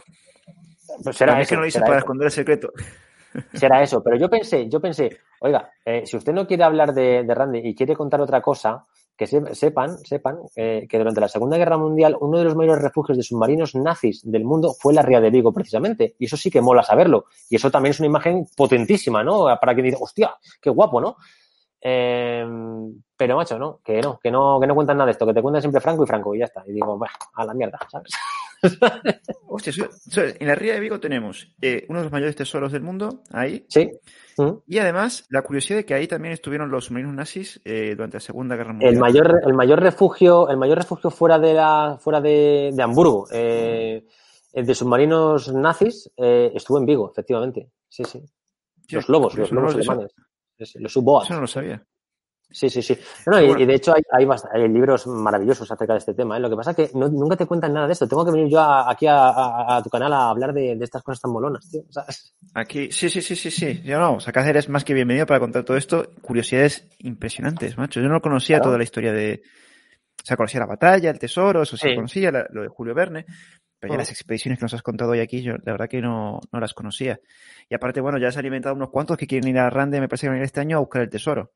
O sea, me parece Eh, que después de este tenemos, año. tenemos, tenemos que organizar una, pues sí, tenemos que organizar una, una quedada, irnos allí todos y luego, pues eso, con un, con- con- nos ponemos las gafas de buceo y vamos a ver a ver qué nos encontramos, ¿sabes? Bueno, pero ahora hablando ya de, de tu proyecto de legado hispánico, ya no sé si lo seguís en Twitter, si no, seguidlo, a legado hispánico. Por favor. Eh, ya están las polos de la Armada, de la Armada Ilustrada, de la Marina Ilustrada, ya está prácticamente aquí. Están a punto, de, a punto de entregar, a punto de entregarse. Estamos, hombre, el, el otro día pusimos las pruebas de fábrica eh, para que vieseis que, que no nos estamos rascando aquí lo que viene siendo, que estamos trabajando duramente. Y, y yo creo que para marzo se entregan. Y vamos a ver si podemos eh, repetir la hazaña y hacer un polo para los tercios, porque este es el año de los tercios. Entonces, eh, yo creo que si no se hace ahora, no lo hacemos. No lo hacemos. De hecho, No, este, hay que hacerlo. Este próximo viernes 28, aquí en Madrid, en la Torre de los Lujanes, eh, la Asociación 31 de Enero Tercios presenta la gala del monumento que se va a levantar en Madrid a, a- a los tercios, un conjunto escultórico eh, diseñado a, a la limón por Ferrer Dalmau y por Salvador Amaya. Y vamos, vamos, a estar ahí apoyando y todo lo que sea menester, por supuesto. O sea que es este es el año, es el año de los tercios, sin duda. Sí, sí. Pues esa por de los tercios, si vas a hacer otra vez lo mismo de Sí, la perífera y la reserva, Sí, yo sí, sí. Vamos, yo Haremos eso y, en- y así que te que pueda decir, pues seguramente pues en, en marzo ya están, bueno, antes de marzo ya están las camisetas de Hernán Cortés disponibles, que va a ser una, va a ser una bomba. Y adelantamos así noticias de cara, de cara a verano, pues saldrán camisetas como la de seguramente Ponce de León, Armada Invencible, el Plus Ultra, el avión Plus Ultra, que mola un montón y tal, o sea que ya veremos, ya veremos. Sí, sí. Bueno, que se vienen bastantes cosas, así que señores, vienen ya bastantes sabéis, cosas. eh, ir, ir ahorrando porque el legado hispánico viene por vuestras carteras. Sí, Ir sí. ahorrando. Quiero terminar, Adrián, quiero terminar con una frase Sí. eh, de, de Joaquín Montero, que era un trabajador de obras públicas y, y vecino de, de allí, de, de Vigo, que en una de las expediciones eh, dejó escrito esto para la posteridad. Dijo, Joaquín Montero, insisto, dijo. Em, con la mar tranquila y transparente, pudo ver muy bien cuatro bajeles de los 14 que hay sumergidos. Uno de los buques, me acuerdo, que tiene dos grandes astillones que indican que los palos fueron cortados con esas y derribados a fuego abierto. Esto viene, esto redunda en lo que hemos dicho al principio, que días después de la batalla se podía ver eh, con bajamar cómo asomaban todos los mástiles, todos los palos, todos los aparejos, incluso cascos, eh, incluso viéndose con la obra viva a ras de tierra, porque la bajamar en Vigo es muy pronunciada. O sea que eh, hacerse esa idea romántica de lo que pudo ser aquello, ¿no? Días después de la, de la batalla. Y ahora soñar con que hay que hacer una quedada para ir a Vigo y llevarnos cada uno que menos que un real de a 8, ¿no? Que menos. Que Hombre, menos sin declarar. mínimo. Siempre sin declarar. Que está la A ver, Montero, si no la están de- chica, la chica que nos queda. A ver, vamos a ver. Si en su momento estaban sin declarar, hoy siguen sin declarar. O sea, eso ya es Claro, contrabando. claro, o sea, claro. Claro, yo creo que en otro vídeo, en, en otro vídeo siguiente que hagamos, podemos hablar de, podemos seguir esta senda. Eh, de hecho, lo dejamos aquí firmado ya y hablamos de tesoros españoles, tesoros españoles que, que se hayan encontrado. perfecto. Y hablamos de, Sí, hablamos de. Nuestra Señora de Atocha, el Juncal y todo esto. Por cierto, animo a toda la gente a que vaya a Sevilla, a la- al Archivo General de Indias, y vea la exposición que hay precisamente de Nuestra Señora del Juncal, que está, está ahora mismo allí. O sea que, porque el Juncal también fue un galeón que, en fin, tiene una historia bastante curiosa. Pero esto lo adelantaremos en el siguiente vídeo. Pues en el sea, siguiente programa hablaremos de los tesoros españoles. Eh, yo es. simplemente re- recordar, este en febrero yo cumplo años, el 24 de febrero cumplo años, a ver si me ayudáis a llegar a 10.000 suscriptores Hombre, por favor. eh, el 20 para, para el 24 de febrero, así que suscribiros al canal. Y mañana un anuncio también, mañana estaré, que está aquí en el chat también, el trastero de la historia, estaré ahí en su canal, que me entrevistará hablando de este proyecto que decíamos ayer. Así que también pasaros por allí, mañana a las 9 estaré por allí. Y nada, lo dejamos aquí. Fabio, muchísimas gracias aquí. otra vez por traernos esta historia Todos a Vigo, increíblemente curiosa. todos a Vigo. Todos. Eh, a ver, el, el primero que llegue se queda con todo. Claro que sí. Y nada, Esto es como la película esta de ra- ratas a la carrera, pues todos, todos ahí, eh, Paco. Todos a la, Buscar, todos los que nos hayan visto, por favor, que, que- que busquen en Google imágenes de, para que se hagan un poco eh, el mapa mental de ensenada- la ensenada de, de San Simón, la isla de San Simón, la ría de Vigo, eh, y, y grabados de la época para que vean cómo pudo ser aquello. ¿eh? Qué brutal. Pues ahí queda la recomendación. Muchísimas gracias. Si también Ah. quieres enseñar otra vez el libro que Sí. has enseñado antes, Sí, por si la gente también le interesa, ahí lo tenéis. Los Galeones de Vigo. De, Por si de, alguien de Crespo, sí. Lo interesante de este libro es que, insisto, eh, no solamente está, por ejemplo, eh, bueno, eh, todo lo del tesoro, lo del Maracaibo y demás, sino que tiene, bueno, fíjate, tiene hasta las, las copias de las concesiones de Francia, del gobierno francés, o de la, perdón, de, de la monarquía francesa hacia los eh, exploradores. Hostia, Y tiene también el libro traducido de, bueno, las primeras imágenes de los cañones que, se- que se encontraron y que se sacaron de allí y tal, o sea que está muy bien. Pero tiene la traducción, insisto, de, de Hippolyte Maguen, del que hemos dicho que sacó las primeras imágenes subacuáticas, o sea que está muy, muy, muy bien. Pues nada, también queda esa recomendación. Pues nada, Fabio, muchísimas gracias por tu tiempo, por habernos dedicado este Un placer, rato a contar esta historia eh, muy amena. Y a la gente del chat también, muchísimas gracias y nos vemos en el próximo directo. Hasta la próxima. Chao.